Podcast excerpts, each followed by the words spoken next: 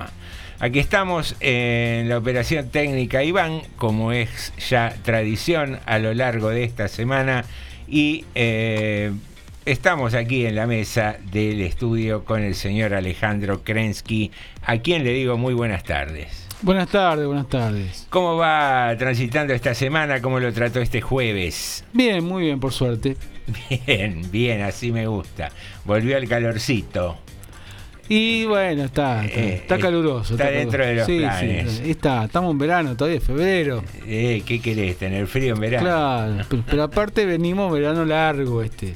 Sí, arrancó en un diciembre temprano, ¿no? Diciembre, este verano arrancó en fin de septiembre. Fin de septiembre Nunca dejamos, a ver. empezamos a tener calor, hubo días de, no sé, de bastante calor, que siempre hay, en septiembre hay días de frío, días de calor. Este arrancó con calor y después nunca más volvimos a tener un fresco. No aflojó, ¿no? No, y aparte, bueno, la, la sequía y todas esas cosas, ¿no? Que- Sí. El, el único hecho raro fue para la Navidad. ¿Te acordás que había refrescado, que creo hizo 12, 14 grados? la Sí, cierto, cierto, sí, sí. Pero después nunca más. Siempre temperaturas bastante cálidas. Particularmente a mí me gusta el verano, más allá de que es agobiante, pero se presta más para los planes al aire libre, Ajá. los paseos así por lugares eh, donde reina la naturaleza, que son los que más disfruto personalmente. En lancha, por ejemplo, esas cosas, así, paseos en lancha, Paseos en lancha me gusta. velero. En algún momento tuve el delirio de sacar el, el carnet de timonel y anduve averiguando eso, pero finalmente no, no lo No. concreté.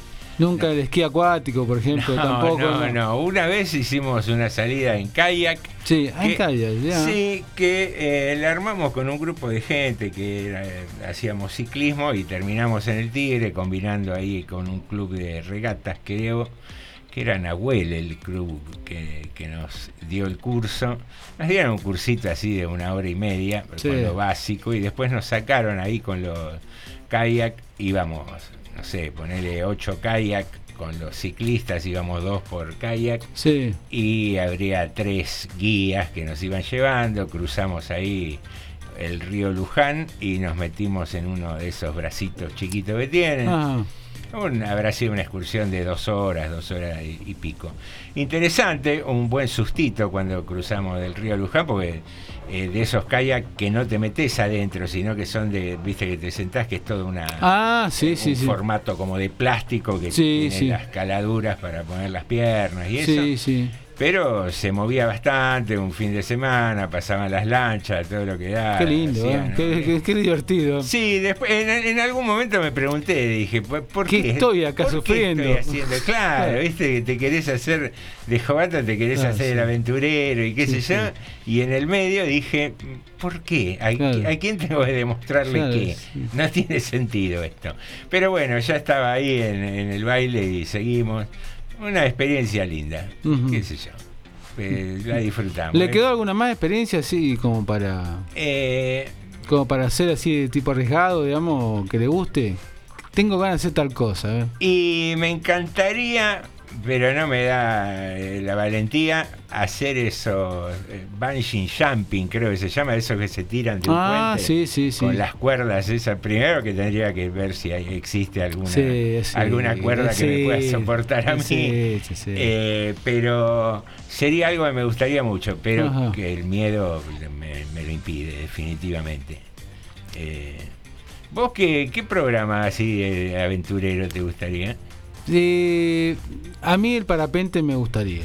Es una cosa de. Bueno, el paracaídas también. Esa, esa sensación de, de ingravidez que hay en, ese, en el vuelo me seduce. Me da miedo también y no. Bueno, hay que tener algunos recursos que no tengo, pero uno buscaría, supongo, si, si, si estuviera tan decidido, ¿no? De alguna manera.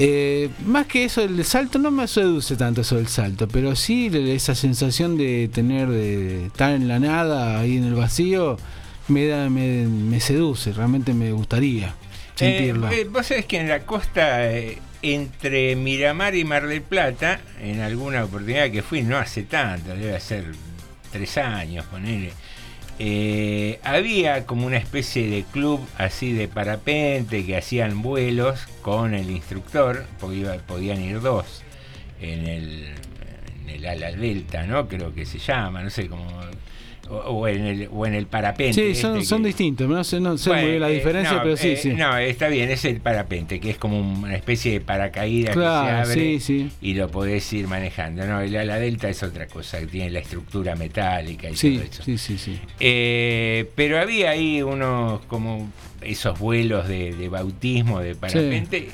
No averigüé, tampoco no era algo barato, pero tampoco era inaccesible. Sí, no, no es cine, digamos, una vez si uno quisiera hacer una vez en la vida, Eh, lo hay, hace. hay que superar eh, la aventura, ¿no? Sí, El sí, yo no sé, porque pues, no es miedo lo que me... Mejor dicho, no es miedo a la muerte. Vamos, eh, ¿sabe lo que más miedo me da a veces esas cosas? Es miedo a una lesión de esas... eh, Irreversible. que- irreversible. Eso sí me da más miedo. Pero usted dice es loco lo que estoy diciendo, porque Sí, sí. le tenés miedo a, lo menos y no a lo más. No sé, pero no es, es- esa sí me, que me quita un poco las ganas a veces de decir No, uh, pero- algunas cosas locas, ¿no? Es un miedo razonable. Sí, digamos, sí. eh, y hasta en comparación, Sí, uno a veces prefiere que se apague la luz a que. que y queda que medio, tú, medio, sí, sí, medio con la silla rueda y qué sé yo. Pero bueno, eh, me gustaría a lo mejor, ¿eh? Eso sí me gustaría un, un vuelito de esos. Y bueno, hay que animarse. Sí, hay que- hay que animarse. vamos a ver, vamos. Yo eh, no lo tengo dentro de mis gustos porque sé que el, el miedo me paralizaría y, y creo que a fin de cuentas no lo disfrutaría, pero eh, sí ese tipo de cosas de, de náutica y eso, por ahí me animaría en algún momento otra vez. De hecho, eh, ando con muchas ganas que estaba averiguando, porque me dijeron que hay un club náutico acá en Luján, eh, de empezar a hacer remo como actividad deportiva que dicen que es bastante Sí. completo. Y el hecho de, de salir Y así. no le alcanza con remar la vida todos los días, digamos. No, pero esta, esta sería la alternativa más eh, saludable y pacífica, ¿no? Estar ahí en un curso de agua tranquilito, dando. Sí, acá el río Luján Dándole es, mucho más tranquilo que el Mm. tigre y todas esas cosas que Sí, me parece como que hay menos, menos movimiento, ¿no? Y sí, sí, sí. Hay, no hay mucha embarcación también por ahí que es una y la, correntada de agua es mucho más tranquila. Sí, me- y me parece que las embarcaciones que hay, hay son más de estilo deportivo, Claro. de remo y ese tipo de cosas, no, Sí, sí. no tanto motor, digamos. sí, sí, sí. que es lo que arruina un poco el paisaje. Señoras y señores, aquí estamos eh, arrancando una nueva tarde. Tenemos el juego de nuestro personaje oculto.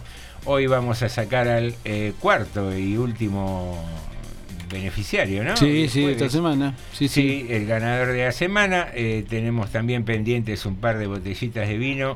Eh, che, vos sabés que no traje los premios hoy. Eh, Ah. mañana me voy a hacer una escapadita a la mañana temprano. Sí. Eh, porque venía pensando en eso, llegué acá y dije, me olvidé las botellitas de vino. Pero bueno, eh, los premios están, lo tuyo está, quédate tranquilo, ¿viste? Claro, dicen, sí, te sí, dicen sí. así y da miedo, ¿no? Esa Claro, frase a veces. sí, sí, sí. Pero bueno, las pistas del día de hoy son las siguientes. Traverso, cenicero, la mona, teléfono. Muy bien, creo que hoy eh, me suena que es un poco más fácil el personaje de hoy comparado con el de ayer, que fue eh, el chino Navarro. Sí, Y el de hoy, eh, ¿tiene ya participantes? sí, tenemos ya unos cuantos que han participado y que han acertado. Está Carmenchu, María Laura, Leticia, Marco Mazonat, Silvia, Sol, Norma Alessandro, nuestra compañerita, y Lola Lerete. Muy bien, Norma Alessandro, que siempre la saludamos y está disfrutando todavía de sus eh, vacaciones. Seguramente la tendremos en la próxima semana o en la otra, no Sí. sé. Eh, pero próximamente en esta sala, como dice. Sí, va a estar pronto acá, sí, si la Eh, justicia lo permite. En el cine. Me informó Alejandro que siempre está atento a todas las novedades que suceden en General Rodríguez, en la provincia, en la nación y en el universo. Ah, eso porque miro. Canal 26. yo. que hoy eh, hay una efeméride que es el día de la pizza. Sí, Puede ser. sí. ¿Es de índole nacional la celebración? Me parece que sí, me parece que sí. Ah, Día nacional? de la Pizza. Y en alguna oportunidad habíamos hecho la eh, como consigna preguntarte cuál era tu pizza favorita, etcétera, etcétera.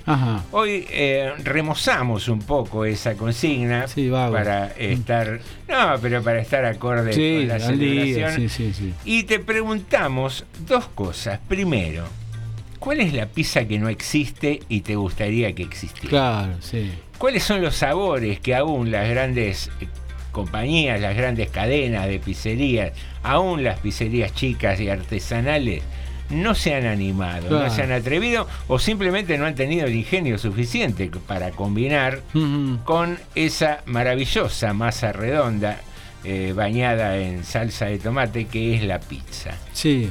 ¿Pizza de qué te gustaría que existiera? Punto uno de la consigna. Y punto dos, que seguramente se va a generar algún debate, ¿con qué bebida se debe acompañar la pizza? Están los fanáticos de la pizza y el moscato, tradicionales. Están los fanáticos que dicen, no, la pizza va con birra, no me la cambie, no me venga con cosas raras. Y están los que no toman alcohol, que te dicen, no, a mí dame la pizza con una gaseosa. Claro algunos dirían que es casi, digamos, eh, sacrílego, pero bueno. no, no, pero digamos, fermenta la, masa de la pizza con la gaseosa, es una especie de explosión maravillosa. pero bueno, hay quienes le gusta ese, ese riesgo. Señoras y señores, esta es la consigna del día. Tenemos así iniciada la propuesta y voy a dar paso a mi compañero de mesa para que me diga ¿Qué pizza rara te gustaría? Eh, mire, la, verdad, yo soy medio tradicional también. Eh, como habitualmente mis pizzas son de las la calabresa, las que digamos como habitualmente, las comunes. Eh, pero la calabresa es potente ahí con, sí. con el salamín y todo eso. A veces pienso que mezclar la de Roquefort, por ejemplo, que me gusta, con algún sabor mm, que no se mezcla habitualmente. Porque te dicen, por ejemplo, la de Roquefort va con, algunas cosas, no va. ¿Qué sé yo? Uno no ve Roquefort con salame, por ejemplo. Claro, Debe ser medio fuertonga, ¿no? Pero eh, yo la mezclaría, por ejemplo. No, quisiera una palabra de aliento suya después. Sí, sí. Roquefort con salame. Con Roquefort con salame. Ah, sí, a full. Sí, así. Con los sabores sí, sí, que exploten. Sí, sí, sí. Si vamos a comer, que, claro, si, vamos a la última. cosas raras. Claro, que sea la última. Yo no la he visto, capaz que haya por ahí, ¿no? No, también puede ser. Pero yo no la he visto. Yo mientras te escuchaba pensaba en, cosas que me gustan y que no están mezcladas en una pizza. A mí, por ejemplo, me gustan mucho las berenjenas en escabeche. Ajá. Y digo, eh, es más, sí he comido sándwich de miga de berenjena con queso. Sí.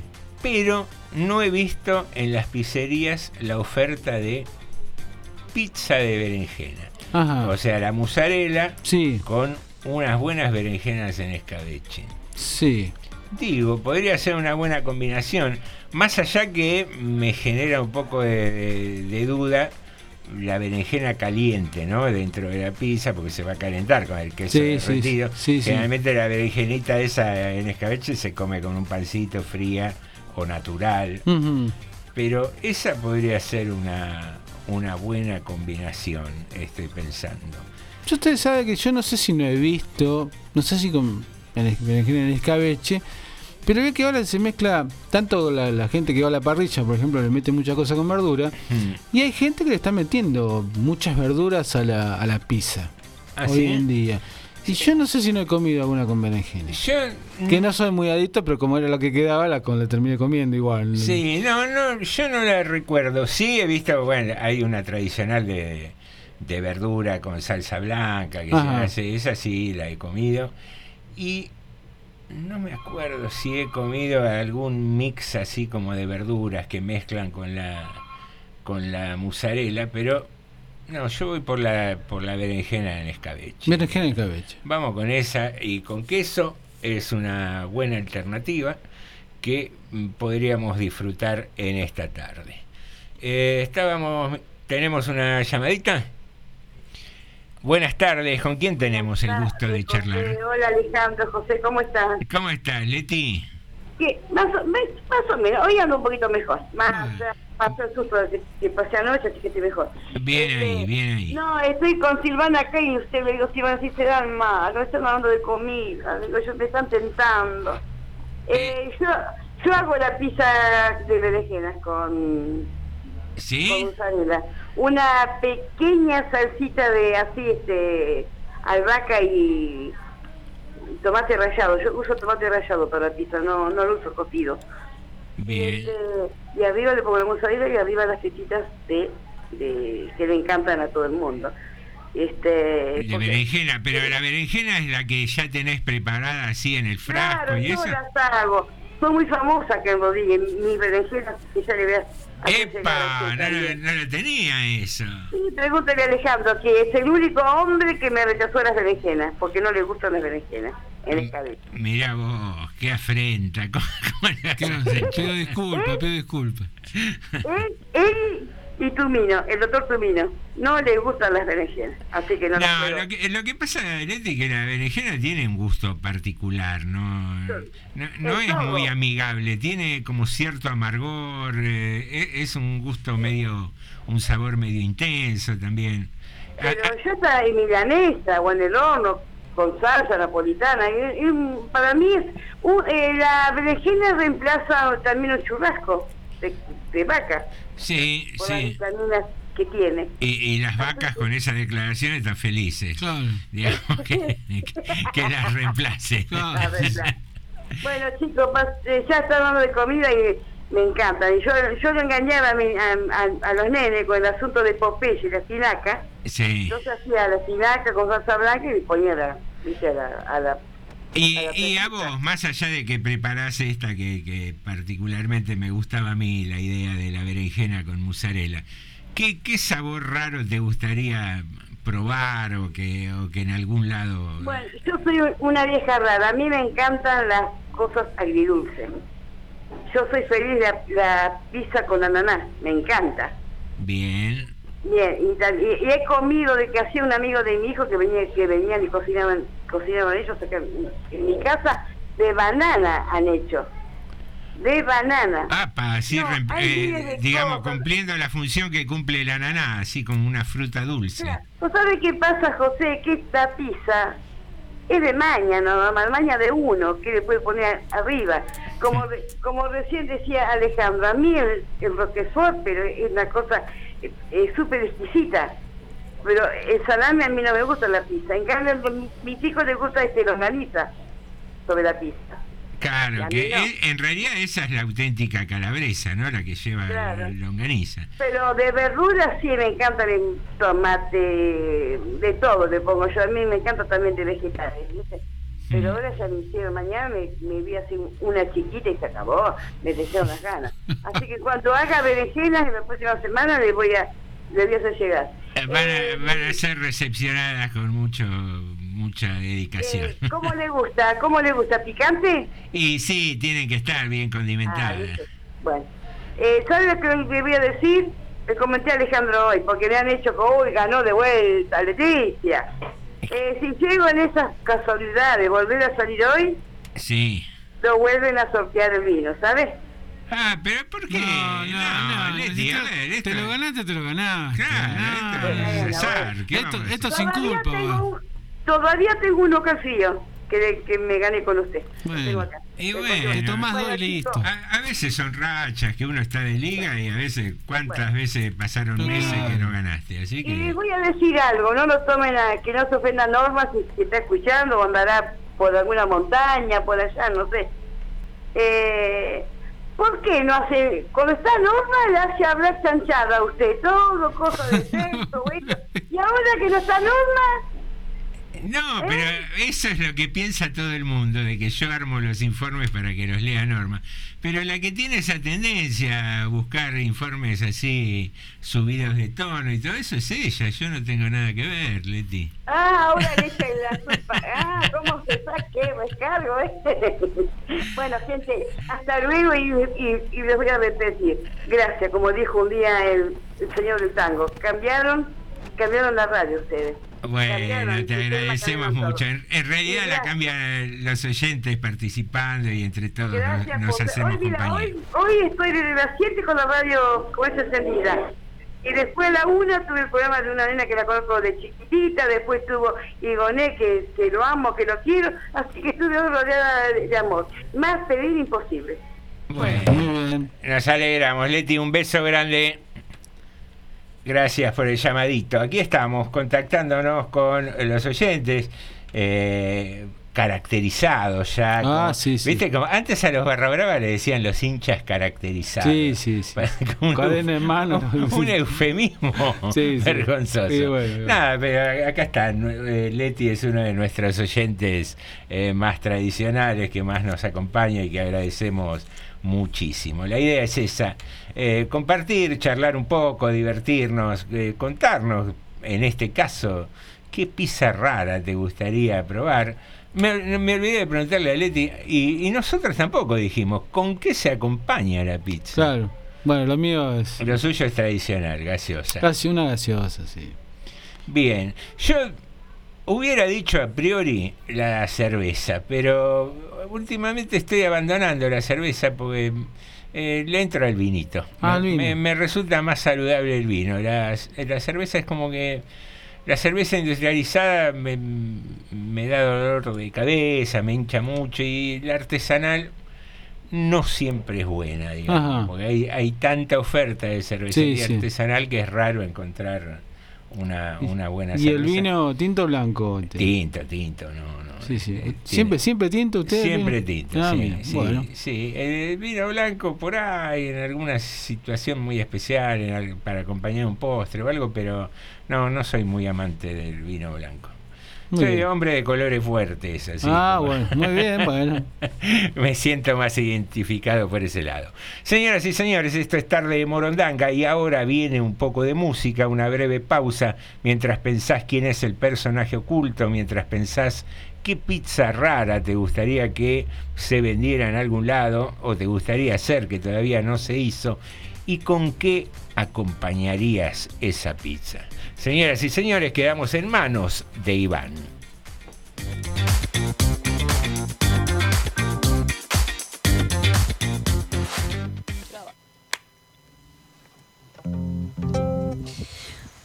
Los montes de Santiago corre una cinta plateada y esos campos que atraviesa parece que se adornará.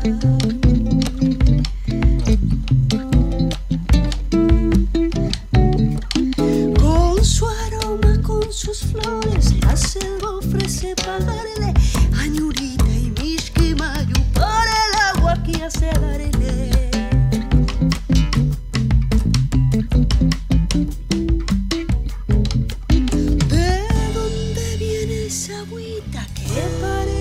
Tan cansada? De Ayucito y desde lejos, desde las cumbres nevadas. Chacarera ribereña, chacarera del río dulce. Que no falte una guitarra ni una criolla que te pulse.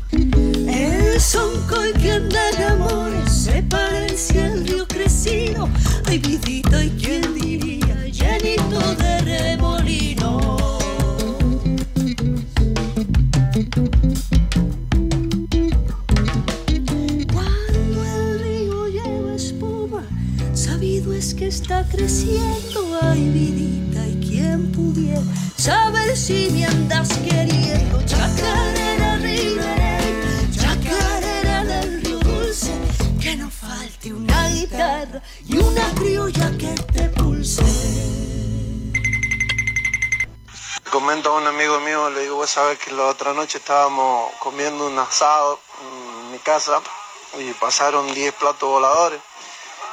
Y me mira mi amigo y me dice, callate que va a estar comiendo asado. Estás escuchando TDM. Tarde de Morondanga. Estás escuchando TDM. Tarde de Morondanga.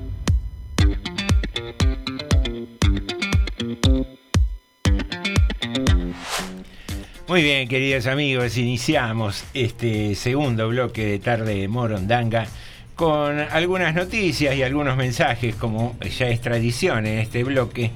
Nos cuenta el nominado para el premio Pulitzer eh, 2023, el señor Alejandro Krensky. No, vamos rebotando, porque desde el 2020 me está. Sí, pero seguimos, seguimos insistiendo. Algún día Me llegaremos. parece, que con la- me parece que como el premio Nobel de Borges va a ser.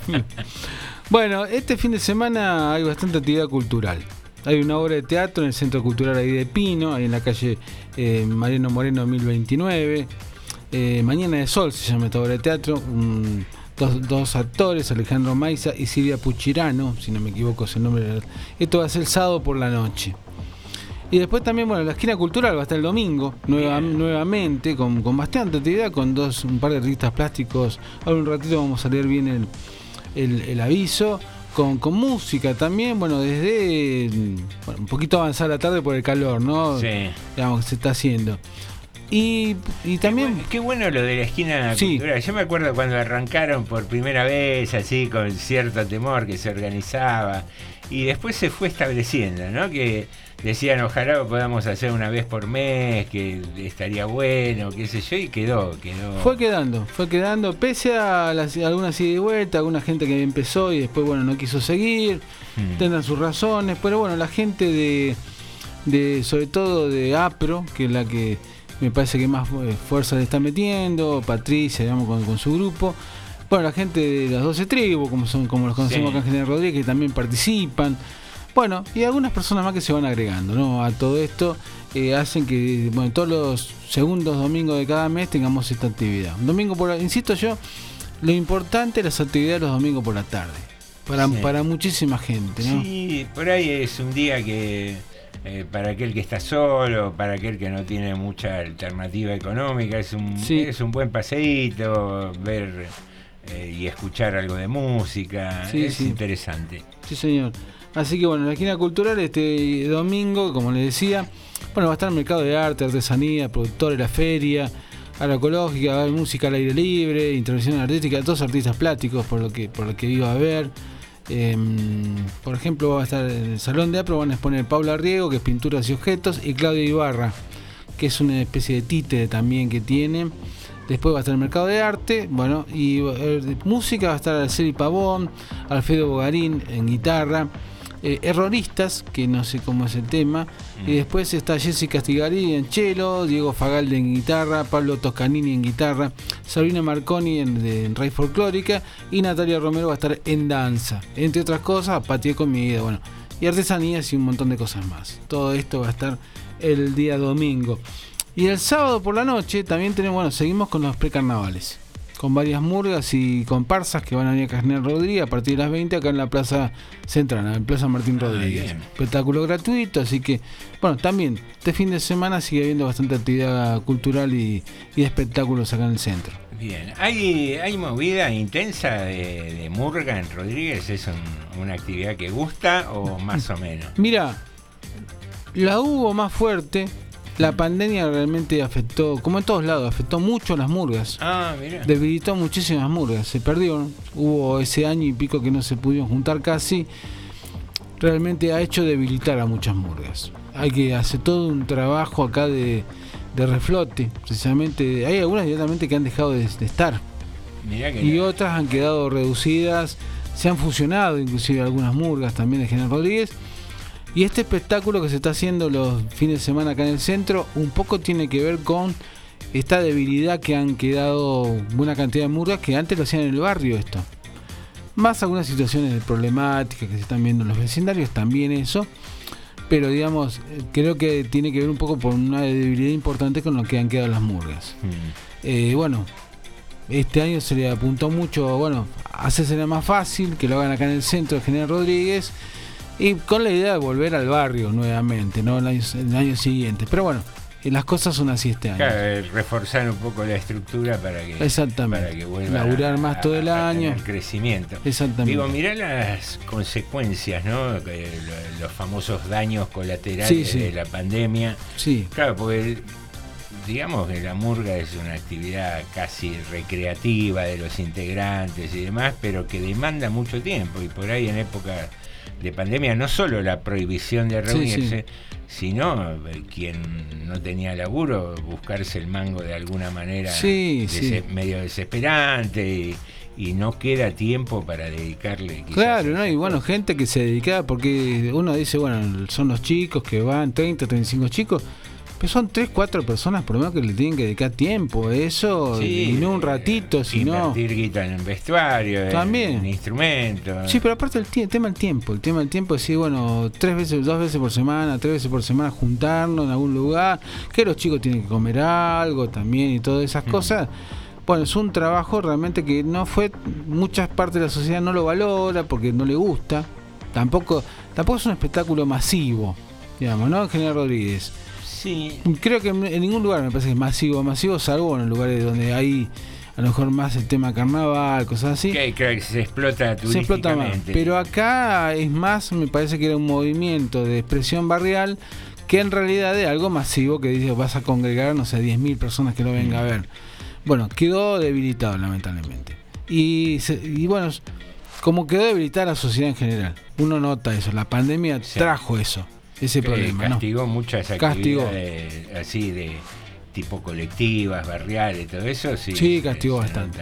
Castigó bastante. Así que bueno, eso fue mo- de las cosas que debilitaron. Bueno, hay que laburar para que se vuelva a tener la fuerza, sobre todo por el tema social, más allá de lo cultural.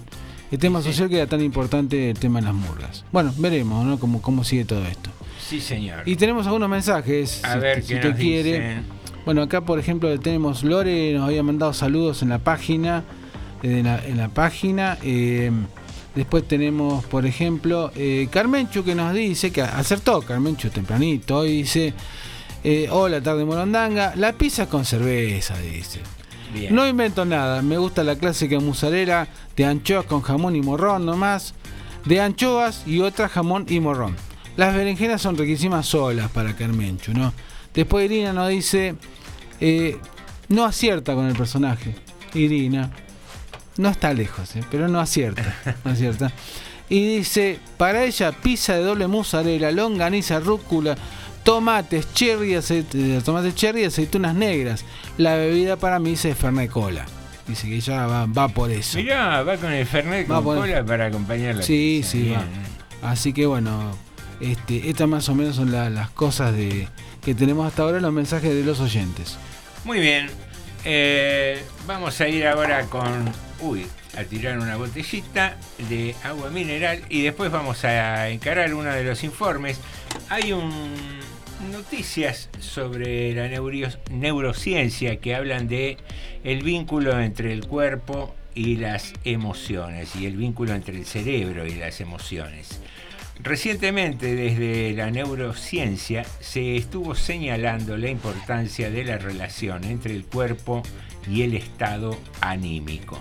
Existe un vínculo sumamente estrecho entre factores como la postura, la respiración, la expresión facial, por un lado, y las emociones que experimentamos por el otro. Para explicar esta relación, la neurocientífica española Nazaret Castellanos resaltó que ya no se considera que tengamos cinco sentidos, sino siete. Ajá. Más allá del olfato, la vista, el tacto, el gusto y el oído, más relacionados con percibir los estímulos del afuera, se habla de otros dos sentidos que serían los más importantes según eh, los neurocientíficos, especialmente para el cerebro, que son la interocepción y la propiocepción. Mientras que la interocepción es la información que el cerebro recibe sobre lo que pasa en los órganos, la propiocepción consiste en la información que llega al cerebro de cómo está mi cuerpo por afuera. Ajá. Mi postura, los gestos y las sensaciones que yo tengo a lo largo de mi cuerpo. Si yo tengo cara de enojado, el cerebro lo interpreta. Dice esta cara es propia de alguien enfadado, por tanto activo mecanismos de enfado. Ujú. Mirá vos qué, qué curioso esto. Así las cosas como las posturas del cuerpo y las expresiones del rostro envían señales a las que el cerebro debe responder. Ya se conocía que el cerebro tiene que saber cómo está todo el cuerpo, pero antes se pensaba que era una información pasiva.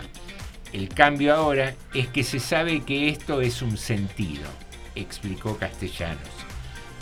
Es decir, un sentido es aquella información que el cerebro recibe y a la que debe responder. La, euro- la neurocientífica explicó que el cuerpo está representado en la zona cerebral llamada corteza somatosensorial y que el cerebro da más importancia a ciertas partes del cuerpo que a otras. A lo que el cerebro da más importancia de todo el cuerpo es al rostro, a las manos y a la curvatura del cuerpo. De esta manera, las personas que fruncen el ceño, cosa que, resaltó, hacemos muchos al usar el celular, está activando una zona relacionada con la amígdala, que es una parte del cerebro que está en zonas profundas y que está más involucrada con la emoción. Por lo tanto, si llega una situación que es estresante, me voy a excitar más. Va a reaccionar el cerebro de manera tal que esa zona esté preparada. Cuando el cuerpo tiene una postura propia de estar triste, el cerebro empieza a activar los mecanismos neuronales propios de la tristeza. El cerebro busca siempre lo que se llama la congruencia mente-cuerpo, estableció la neurocientífica y agregó que el órgano intenta adaptar las emociones a la expresión de la cara. Si yo tengo una cara de enojo, como dábamos el ejemplo anteriormente, el cerebro interpreta que esta cara es propia de alguien que está enojado, por lo tanto activo mecanismos de enojo. O esta cara es propia de estar tranquila y por lo tanto activo mecanismos de tranquilidad.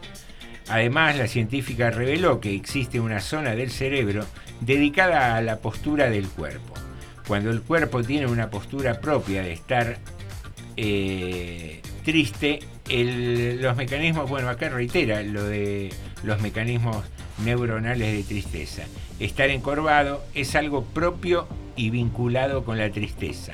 Últimamente todos adquirimos posturas encorvadas porque pasamos normalmente 8 horas frente a un ordenador Claro. o a una pantalla de teléfono. Esto último, dice la neurocientífica, resalta el rol de la respiración en la determinación de las emociones. Apunta que no sabemos respirar y a que este proceso está íntimamente relacionado con la postura. Si cuidas la postura, cuidas la respiración, sostuvo. Y agregó que la respiración influye en la memoria, en la atención y en la gestión de las emociones. Advirtió que la respiración es efectiva cuando es por nariz.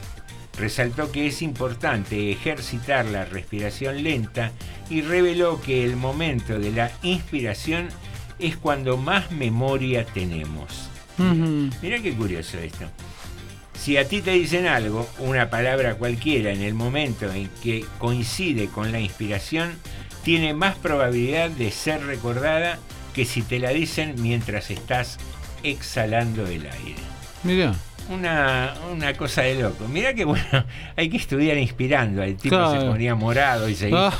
y seguía tomando. Claro, tomando seguía aire. Tomando aire. Bueno, Cosas raras, ¿no? Sí. De la, ¿qué, qué campo la neurociencia que todavía está. está medio verde todo ahí, ¿no? Y bueno, pero. Sí. ¿Cuánto, cuánto usaremos? Eh, hablan de que usamos un 5% ¿no? de nuestra capacidad cerebral. Ah, eh, Hay, hay algún médico me dijo a mí, es un mito eso, de que usamos muy poquito la capacidad cerebral. Y porque si no conocemos la capacidad Claro. total, ¿cómo podemos Claro, ¿cómo podemos evaluar? eso? Por eso, no me acuerdo, un médico que charló una vez me dijo, no, eso, eso es un mito.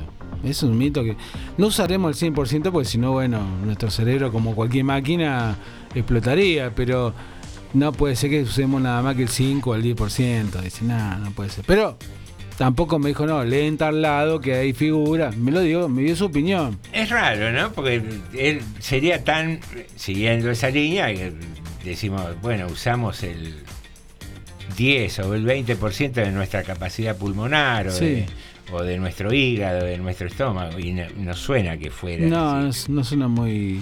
¿Por qué, por, qué, te- ¿Por qué deberíamos tener tanta capacidad y no usarla? Claro, tanta capacidad ociosa en el cerebro. Bueno, uno puede a veces escuchar declaraciones que lo hacen pensar a que hay una capacidad ociosa. Quizás están, están al 100% y, y es eso.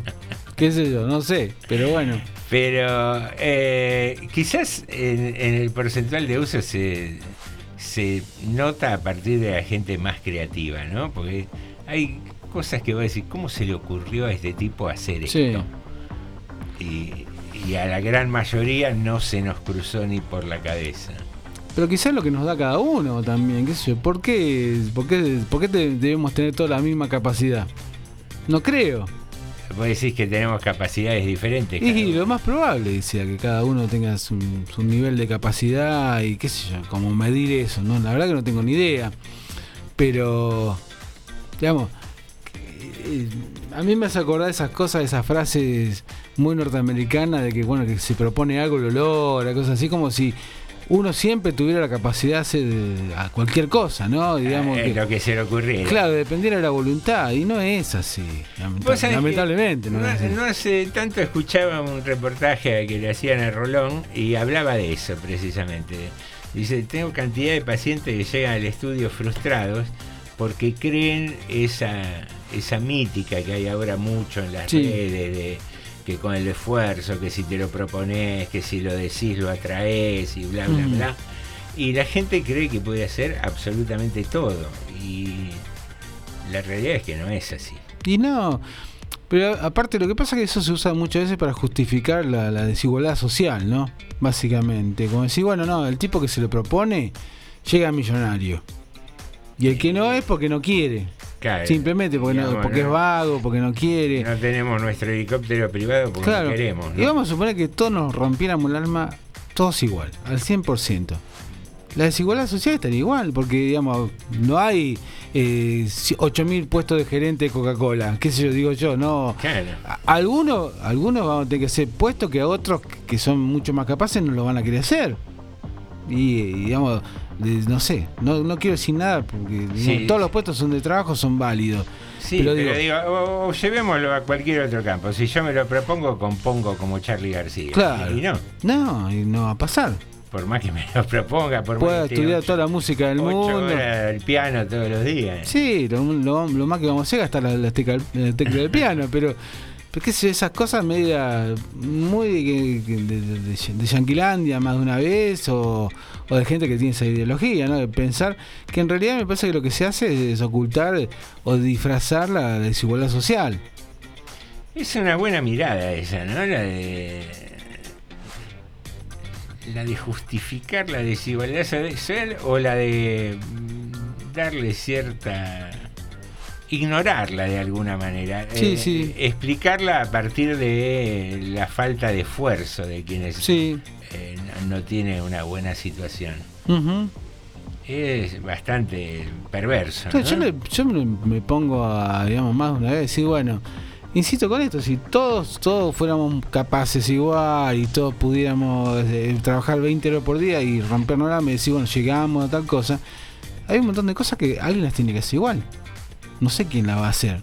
La calle hay que barrer igual, alguno va a tener que ser policía, va a tener que ser Claro. enfermero, no todos vamos a ser médicos, ni todos vamos a ser ingenieros, ni estrellas de lo que sea, de Si los todos medios. nos esforzamos y fuéramos ricos, no creo que nadie quisiera laburar de, de Bueno, de limpieza. Entonces, alguien, a- alguien lo va a hacer. Todo eso, la cosa desagra- que no le gusta tanto, que no tiene glamour de otras profesiones. Bueno, y esa persona, ¿por qué tiene que ganar? No, no tiene que ganar bien. Bien, ¿por qué no tiene, ah, no, no tiene que ganar bien esa persona? Claro, porque, porque hay un error, ves ahí hay una cosa de, de, de cierto privilegio, de cierta... eh, ¿Cómo decirlo? Que el conocimiento implica un halo de soberbia, ¿no? Porque uno dice, no, pero bueno, la persona que limpia o el, o el- el hombre que limpia la calle y eso, decís, bueno, no necesita estar tan calificado, no necesita una formación. Pero nadie lo quiere hacer ese laburo. Entonces debería sí pagarse a la par que cualquier otro que, que requiere una calificación intelectual. Sí, tiene que ganar, tiene que ganar bien como cualquier, cual- por ser ser humano simplemente y por hacer un trabajo que, que está haciendo que es útil para la sociedad.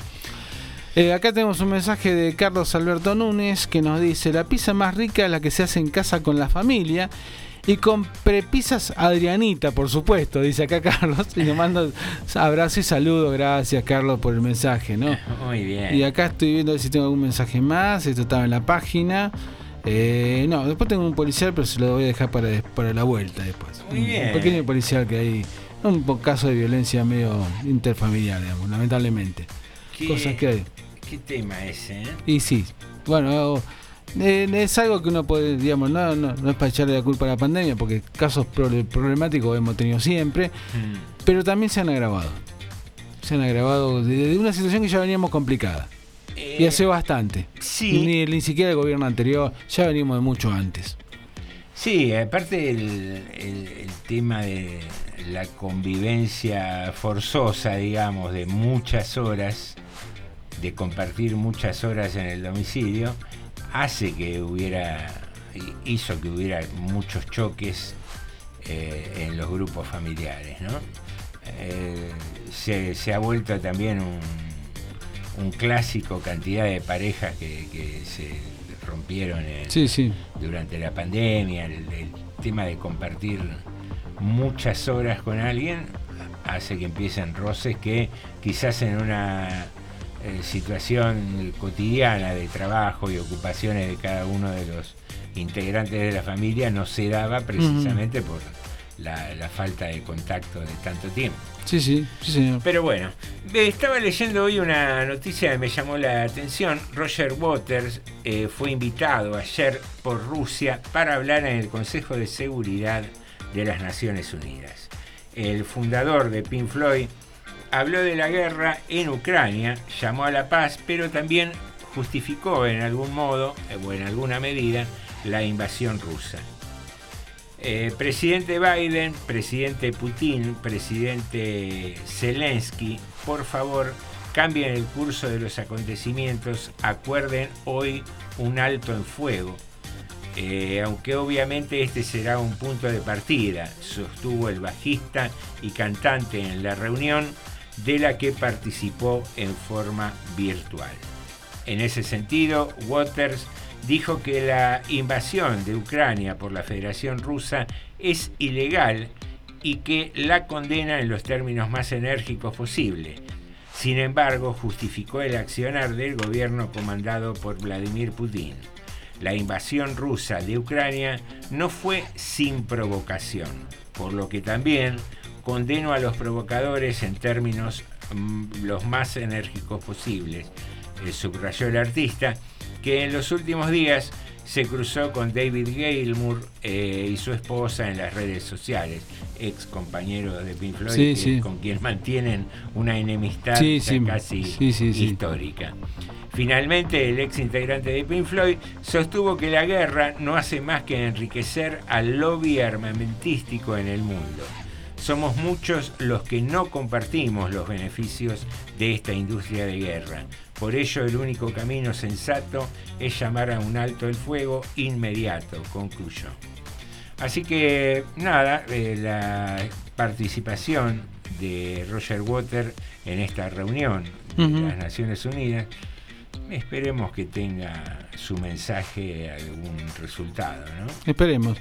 Acá tenemos. Iván nos manda un algo que llamó creo que efecto Canadá, si no me equivoco. Mm. Que precisamente que lo hablábamos recién, ¿no? Entre el 2005 y el 2010 pasó esto. El 95% de la población de Canadá tenía títulos o profesiones. Entonces no había gente que quisiera hacer los trabajos como recolectar la basura, el barrido, el- el- los pintores, albañiles, el trabajo manual. Sí. El trabajo, si vos querés, para mucha gente más ingrato. Bueno, ¿qué hacen las sociedades ricas habitualmente? ¿Para qué tienen inmigrantes? No, Ah. no sé qué lo, si lo Canadá hizo eso, pero ¿qué hace Qatar? Hizo eso, bueno, Canadá hizo eso. Llamamos a los, Claro. a los sudacas que Claro, bueno, ¿qué hace Qatar con todos los, los pueblos que están cerca? también. Vienen a trabajar. ¿Qué hace Israel? Bueno, ¿No es cierto? Con los palestinos y otra gente. en Qatar tuvo, hubo toda una polémica por las condiciones en las Claro. que trabajaban. Claro, pero lo de Qatar era porque no fue un fenómeno te- temporáneo. Sí.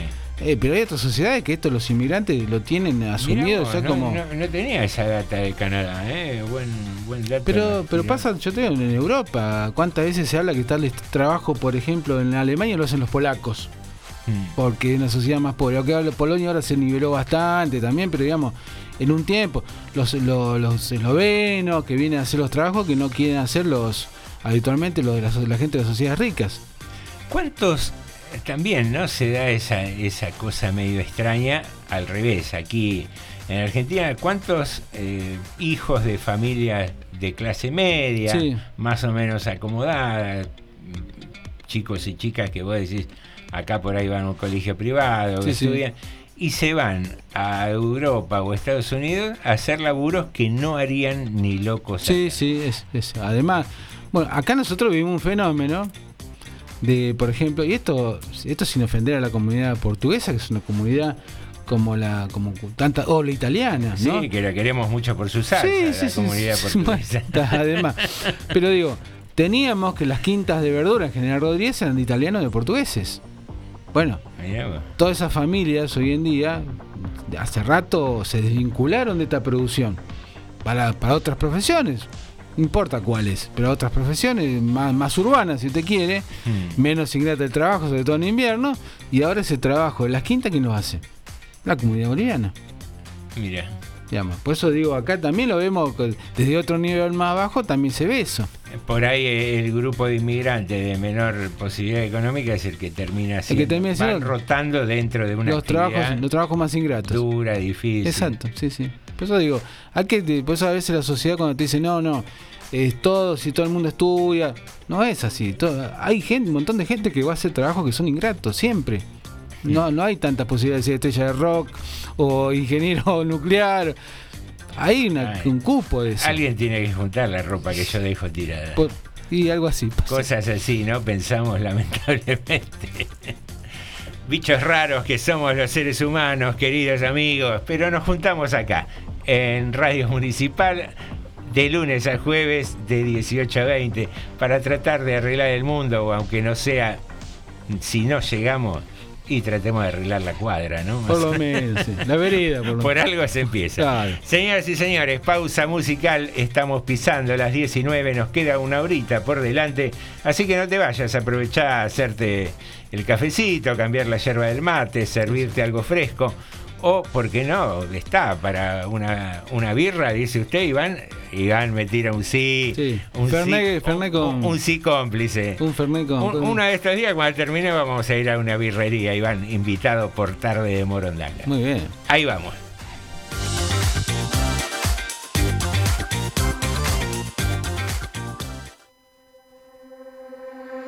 Yo no supe no escribir el himno de nosotros. Y una noche nos entraron ganas de los otros. Si viajando no viajamos hacia fuego abierto. Si nosotros aprendemos a cruzar el tiempo. Si volver o regresar hasta el lugar a donde nunca hemos ido.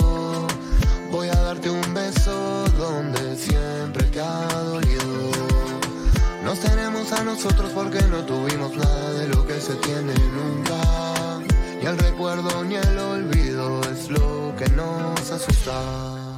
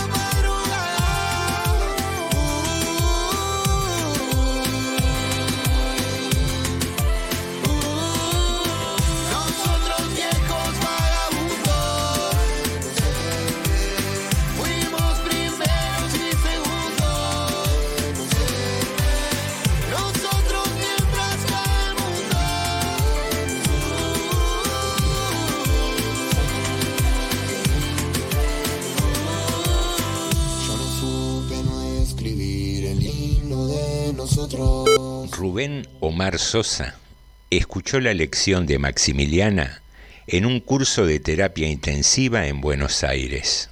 Fue lo más importante de todo lo que aprendió en sus años de estudiante.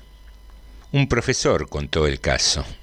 Doña Maximiliana, muy cansada por los trajines de una larga vida sin domingos, llevaba unos cuantos días internada en el hospital y cada día pedía lo mismo. Por favor, doctor, ¿podría tomarme el pulso? Una suave presión de los dedos en la muñeca y él decía, muy bien, 78, perfecto. Sí, doctor, gracias. Ahora, por favor, ¿me toma el pulso? Y él volvía a tomarlo y volvía a explicarle que estaba todo bien, que mejor imposible. Día tras día se repetía la escena. Cada vez que él pasaba por la cama de doña Maximiliana, esa voz, que era casi un ronquido, lo llamaba y le ofrecía ese brazo, esa ramita, una y otra vez. Él obedecía, porque un buen médico debe ser paciente con sus pacientes, pero pensaba, esta vieja es un plomo, le falta un tornillo. Años demoró en darse cuenta de que ella estaba pidiendo que alguien la tocara. Lección de Medicina, Eduardo Galeano.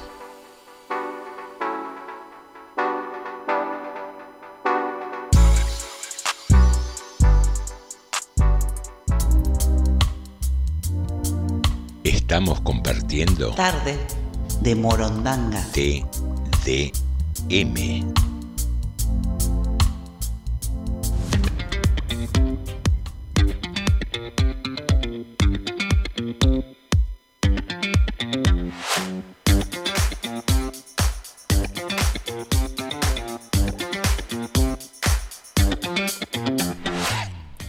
Muy bien, aquí estamos iniciando esta segunda hora de TDM, mm, tarde de Morondanga, aquí en FM 89.5. Seguimos con que hay mensajes. Algún mensajito tenemos acá, Ricardo, que hace, acierta con el personaje. Bien, Ricardo. Sí. Y después dice Ricardo, nueva pelea entre Walters y Gilmour. Este último le habría dicho que era antisemita, misógino y pro dictaduras. Gilmour a Waters. Ah, mira.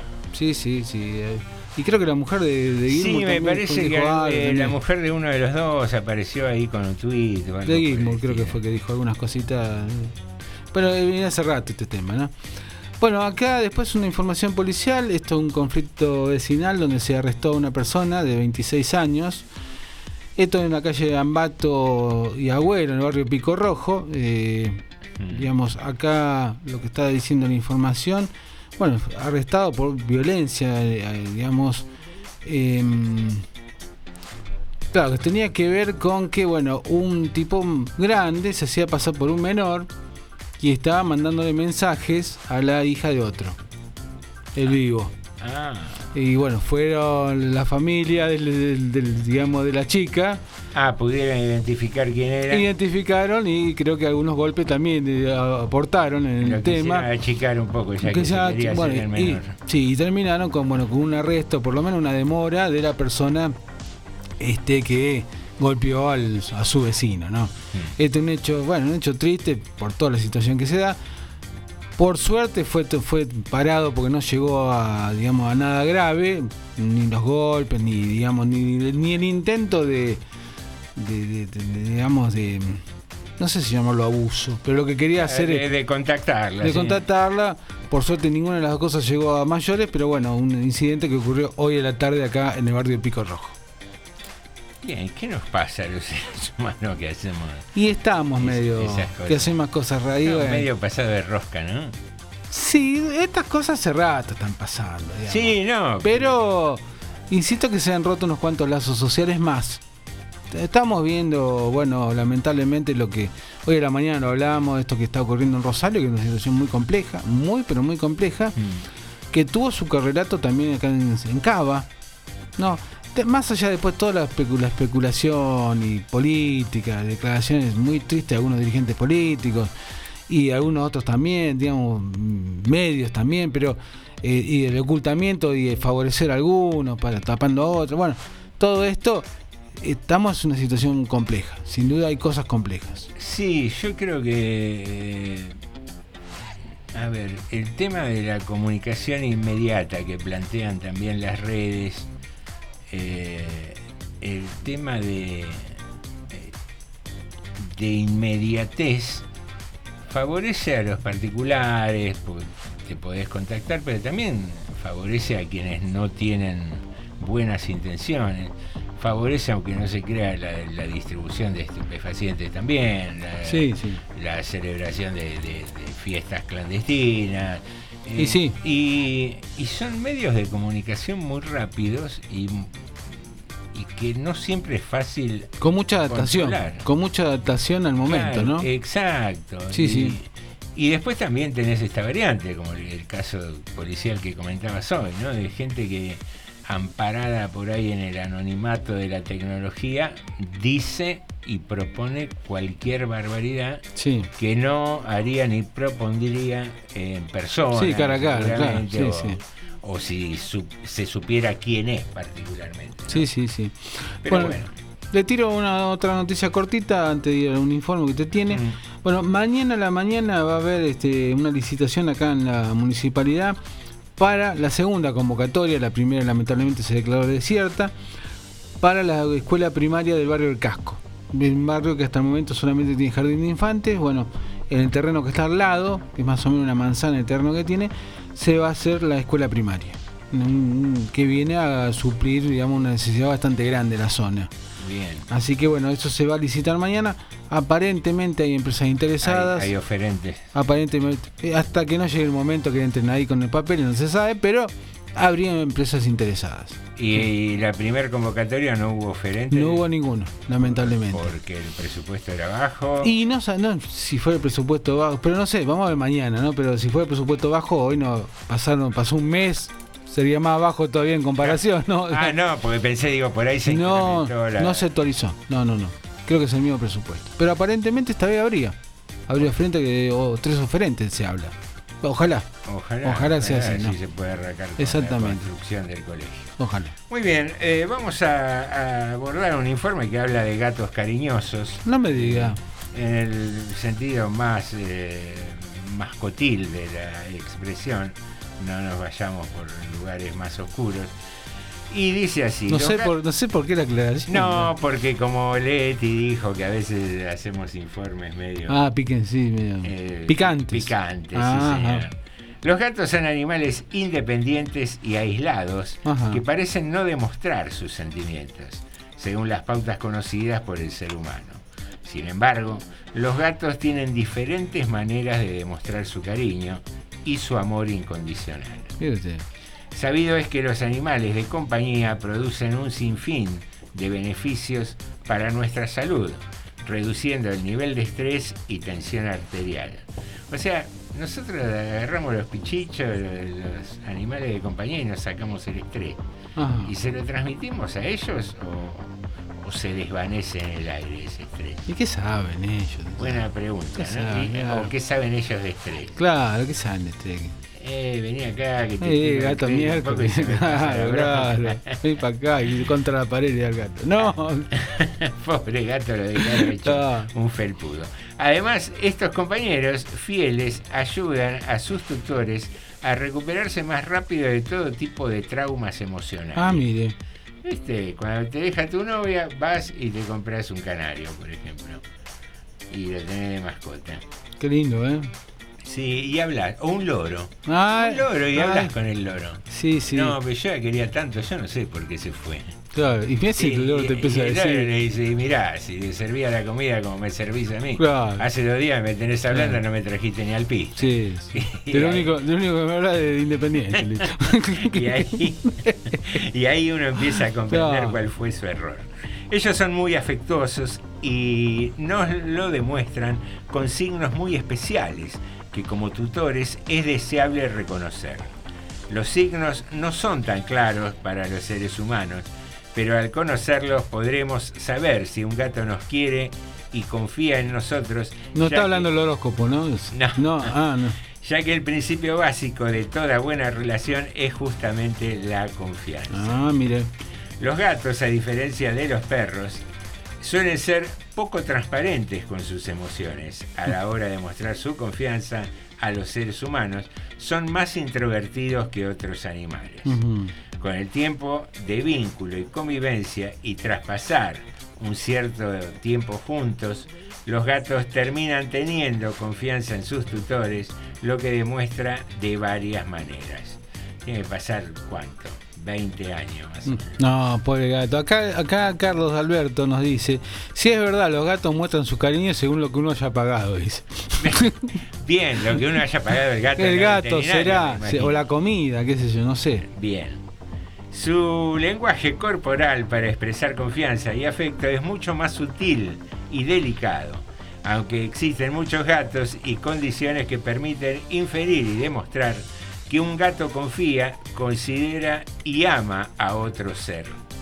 No obstante, para que un gato confíe en el ser humano, es muy importante generar costumbres positivas, progresivas y paulatinas, ya que son animales muy rutinarios. Se me está complicando para que el gato me Claro. quiera, ¿eh? ¿Cuánto laburo? Yo dije, Sí. le traigo, lo traje para que no Claro, entre en laucha. le tiré un poco, de, co- realidad- un poco de comida y. En realidad no. lo traje para que no entre en laucha. Tiene que ser un curso de entrenamiento para, para el gato. Claro. Para vos, va, para vos entretener al gato. Esta es una lista de algunos consejos para salir de dudas y saber si tu gato te quiere. A ver, vamos. No, y descubrir si realmente eh, importamos a nuestro gato. Ajá. Hay algunas señales que pueden confirmar si tu gato te quiere. Ahora, este es un informe de doble filo, porque vos lees ahora el informe y descubrís que tu gato no te da Sí. ni cinco de Lo tirá por el balcón. No, y te No, no. agarra una depresión, decís, este bicho que yo lo tengo Claro. acá con cariño, que le Sí, compré. que me sale más caro que le metas chancho Claro, con bombones. te- Compré las piedritas importadas de, de Claro. Chile, le compré la cucha Sí. térmica y todas esas cosas. Bueno, A ver, ¿qué? cuál? punto uno, A ver. eh, que es controversial a, a partir del mensaje que nos dejó recién el oyente. Sí. Levanta su cola. Ah, El gato, si te quiere, levanta su cola.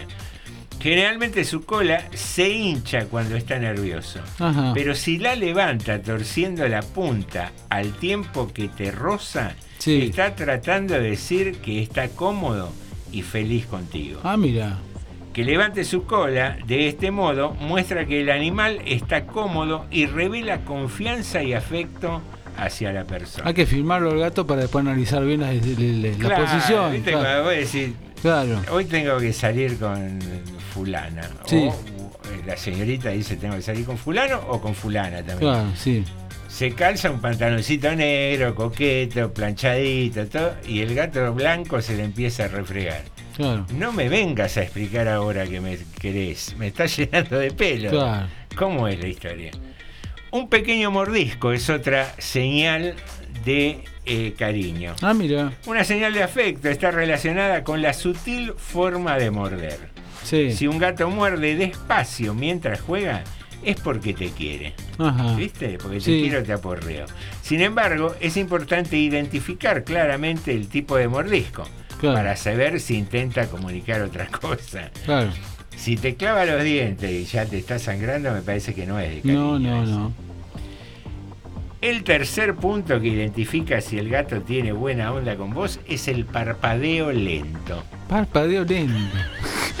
¿Y, y- y- cómo se este cuenta? informe que trajimos hoy es como que estamos tomando mucho laburo para el gato. Sí, sí, está tomando mucho, me parece que escribe esto.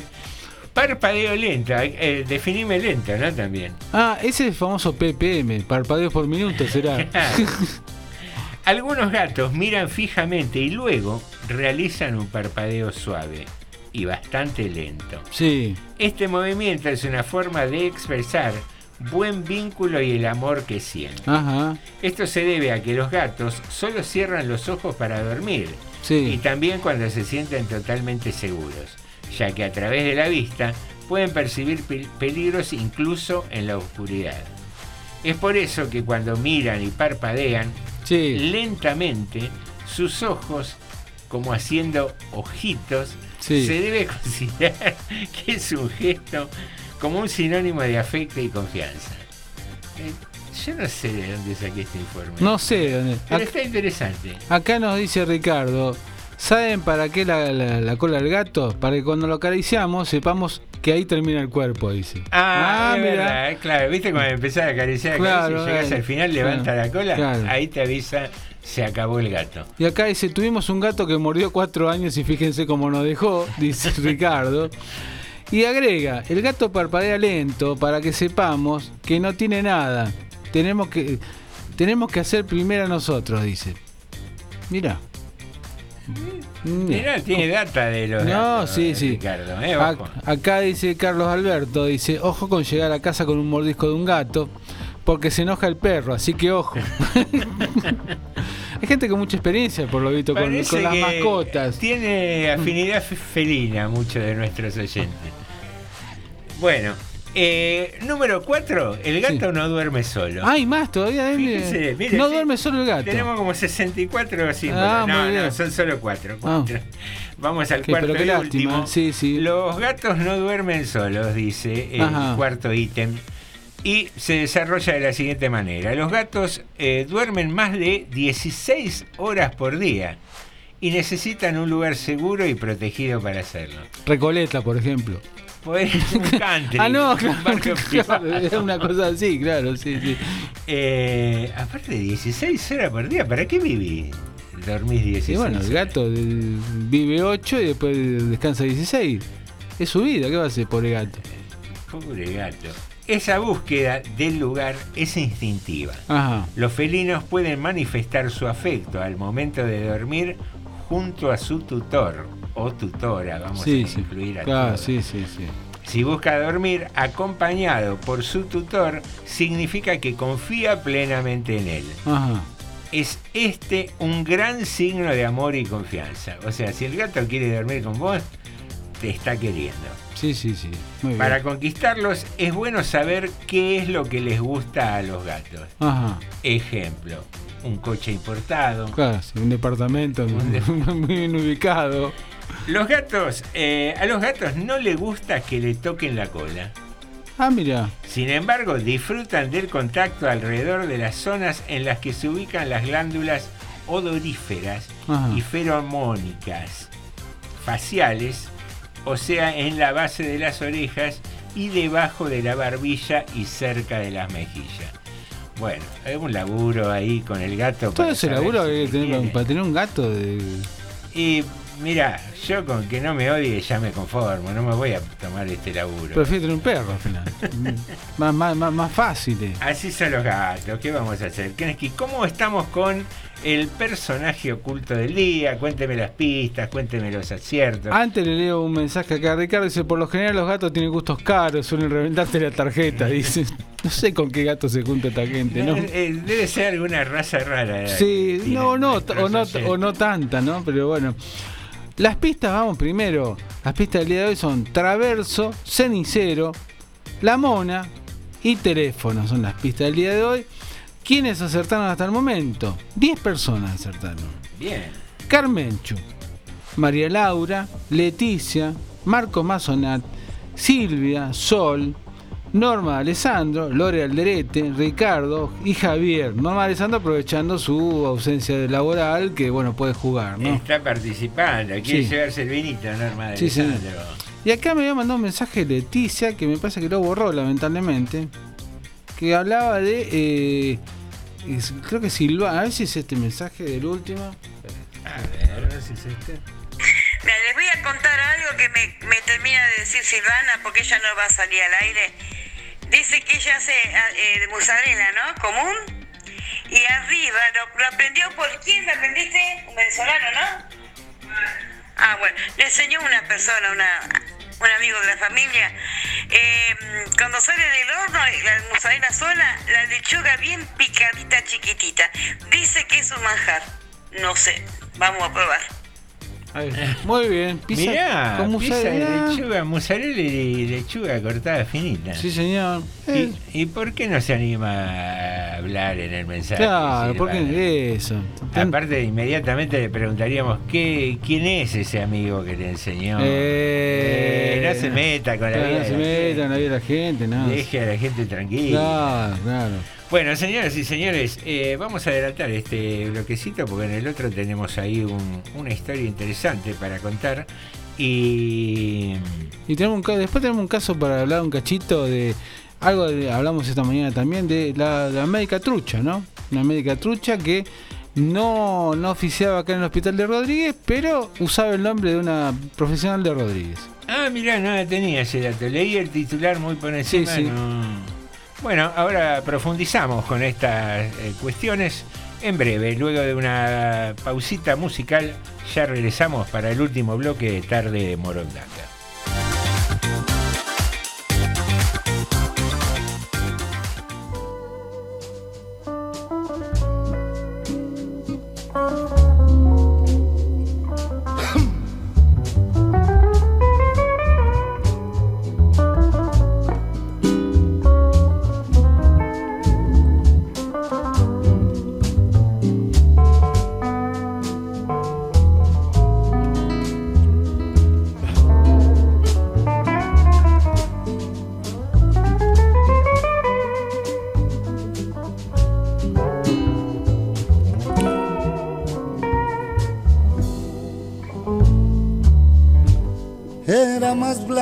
el agua, que el agua blanda, era más fresca que el río, naranjo en flor, y en esa calle testigo, canción de esquina como un pedazo de vida se manchó. Primero hay que saber sufrir, después amar, después partir y al fin andar sin pensamiento. Perfume de naranjo en flor, promesas vanas de un amor que se escaparon con el tiempo.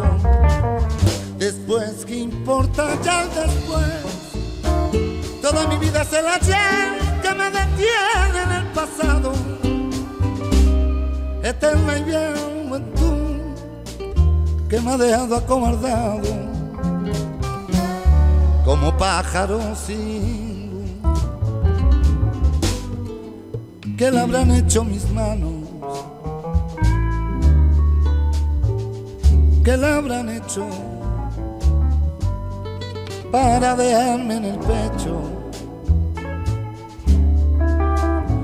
Hay tanto dolor, dolor de vieja arboleda. Canción de esquina, con pedazo de vida. Naranjo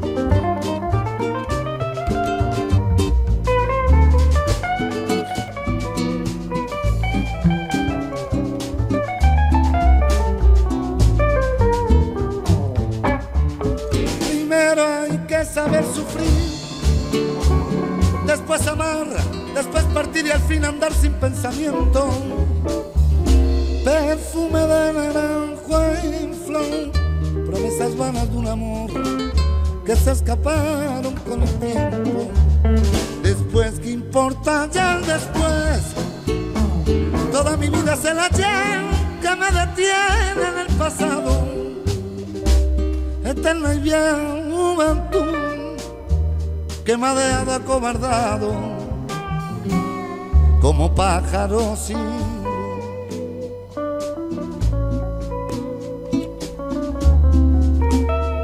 que el agua blanda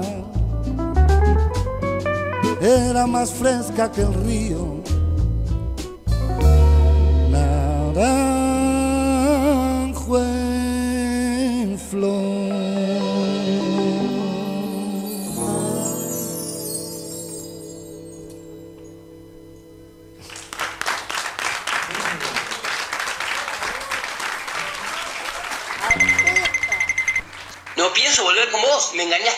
veces, me vivís denigrando delante de mis amigos y la última vez que te enojaste me quisiste apuñalar con una botella rota.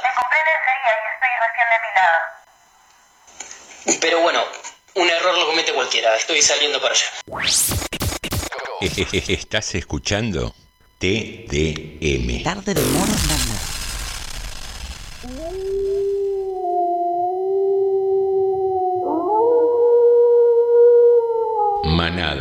Manada. Manada. Manada.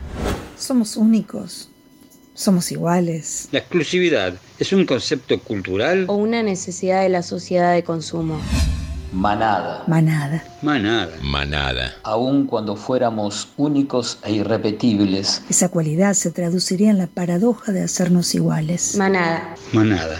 Manada. Un programa de entrevistas. Charlar con otros. Charlar con otras. Charlar con otros. Hace que nos conozcamos más. Manada. Muchas preguntas. Algunas respuestas. Manada es una producción de Club de Narración para Radio Municipal. Estás escuchando TDM. Tarde de Morondanga.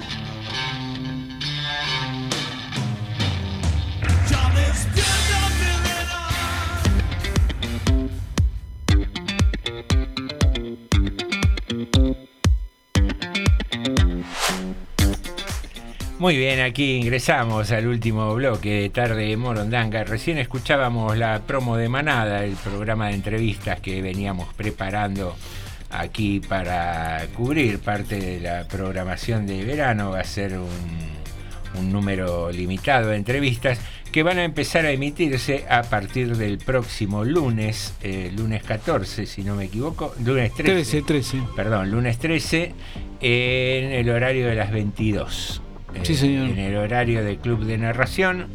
Y va a ser una especie de previa, porque si bien es una producción que hacemos con el grupo de gente de Club de Narración, eh, va a ser una intro para que después, si todas las cosas se dan como esperamos, volvamos en vivo también con el Club de Narración los lunes a la noche.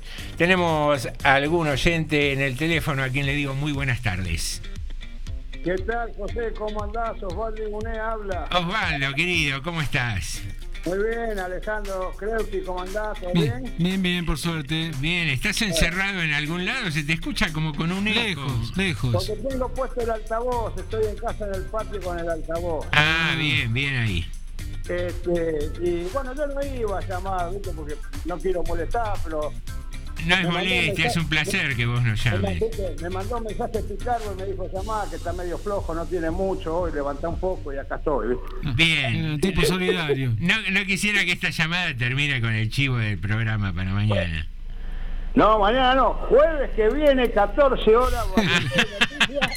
Próximo viernes, 18 horas, recreo a la tarde. El ex recreo nocturno que ahora es recreo a la tarde. Recreo vespertino me gusta. Pero vespertino suena mucho a comisaría, a la tarde.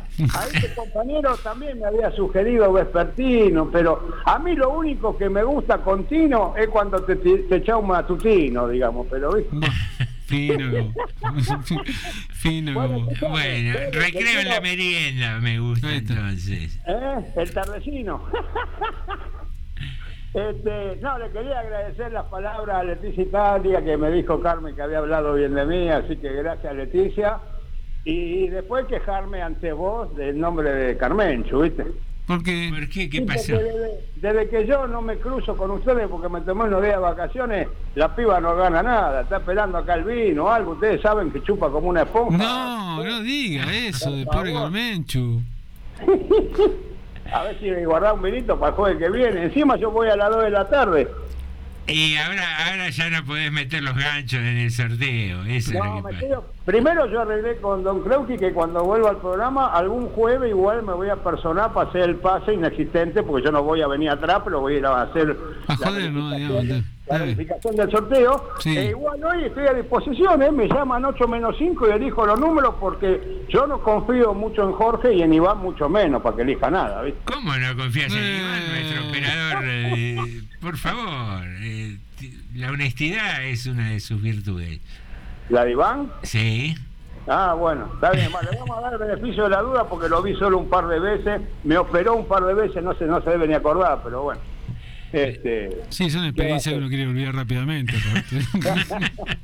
No, igual, qué malo que sos, ¿eh? igual, hoy hablábamos con Leti de eso, son rachas, a veces, ah, el Carmencho ha ganado un par de veces y a veces son época de liga y época de sequía. ¿Qué Bueno, pero vos entendeme, yo soy un hombre golpeado, yo la tengo que defender en público porque si después, después me dice llamaste y no hablaste de mí y me, me caga pedo, ¿me entendés? Pero escuchame una cosa, haz- haceme una cosa, no seas tacaño, vos te compras una botella de vino más y nosotros hacemos como que se ganó ella. Y listo. Ah, que está bien eso, está bien. Bueno, el jueves voy al almacén y en vez de comprar una, compro dos. Claro. Y, sí, y después incluso más, si alguno no pasó a retirar el premio, tengo tres. Ahí está, bueno, muy bien. Bueno, chicos, lo dejo seguir. Este, Bueno. Osvaldo, no, pero en serio, para aquellos que todavía no están al tanto del cambio de horario, repetime días, horario y programa. Volvemos con, volvemos con la cuarta temporada de Varieté, jueves, como siempre, pero a las 14 horas. Y el viernes que viene, no mañana, el otro viernes, recreo nocturno, que ahora va a ser recreo a la tarde porque va a ir desde las 18. Genial. Bárbaro. Me van a tener ahí soportando mi agradable presencia. Va a ser un gusto. Bueno, están eh, avisados los oyentes que acompañan generalmente a Osvaldo, que antes lo hacían en la noche, ahora va a ser a la tarde. Un día tempranito a las 14 y el otro a las 18. Sí, señor. Bueno, Osvaldito, gracias, gracias por el llamado.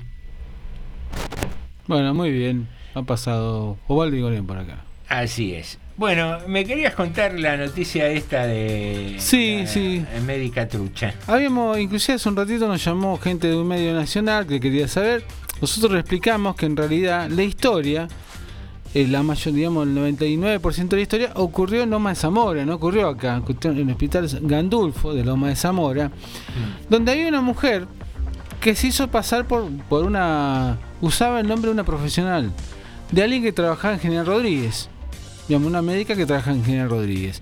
Las iniciales de la profesional son CCF, que se enteró, hoy nos, nos dimos, nos, nos enteramos nosotros, más allá que está saliendo ya notas en Infobae, por ejemplo, que eh, una amiga de ella fue a un hospital, fue al hospital Gandulfo precisamente, Sí. y se enteró que bueno, que justo la nombran a la doctora, a la amiga de esta doctora, ¿no? Bueno, entonces iba ahí a saludarla. Mirá, Y cuando- no me digas que mi amiga también trabaja acá. Claro, y cuando fue, se fue a acercar se dio cuenta que no era. Entonces no dijo nada. Pero le llamó muchísimo la atención. Bueno, le avisó precisamente a su amiga, a la doctora CCF, que trabaja acá en Rodríguez.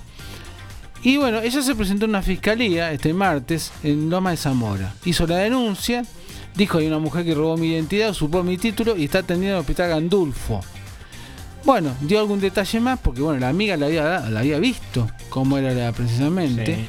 Dio más detalles. Bueno, eh, entonces gente de la policía asistió, digamos, eh, junto con la orden con la orden fiscal, asistió para hacerse atender por esta doctora. Ah, Y cuando la doctora aplicó el sello, el buscapié buscaron. el- y bueno, ya, para que no fuera, yo supongo que entre otras cosas para que no fuera tentativa. Si no queda como una, como una tentativa. Y acá el delito realmente se había cometido, ¿no? Esta usurpación de, de- de- de identidad y de, y de título, ¿no? De todo. Porque, bueno, la, la arrestaron, está en carácter de detenida. La mujer se llama eh, Sol Masulio Ceravica. Lo peor del caso, que la, la falsa doctora, falsa en todo sentido. Digamos, no solamente usurpar su identidad, sino que ni siquiera, ni siquiera era estudiante de medicina.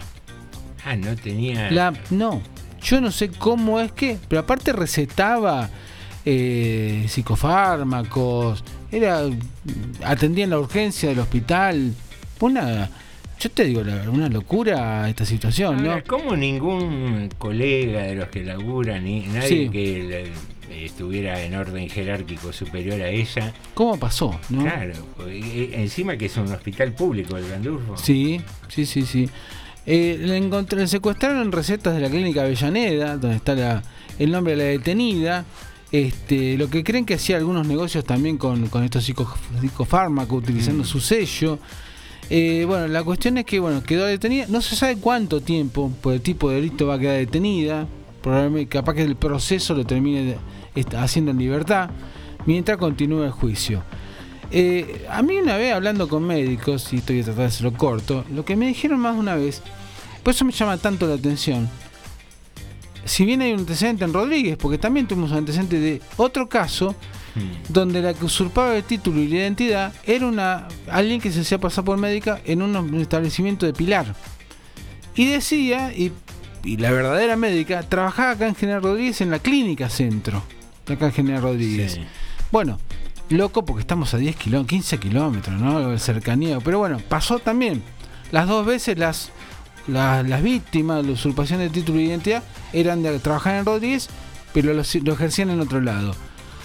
Lo que, alguna vez charlando con médicos, lo que me dijeron, de que, que el colegio se toma muy en serio el trabajo en la matriculación y controles de este tipo. Por eso me resulta tanto la atención. Y me decían en confianza, lo que no se toman tan en serio, el control de las especialidades. Eso sí, es más, Más laxo. más lazo el control. Pero con el tema matriculación, que eran bastante exigentes, en, por lo menos hace algunos años, por lo visto se ha aflojado los controles.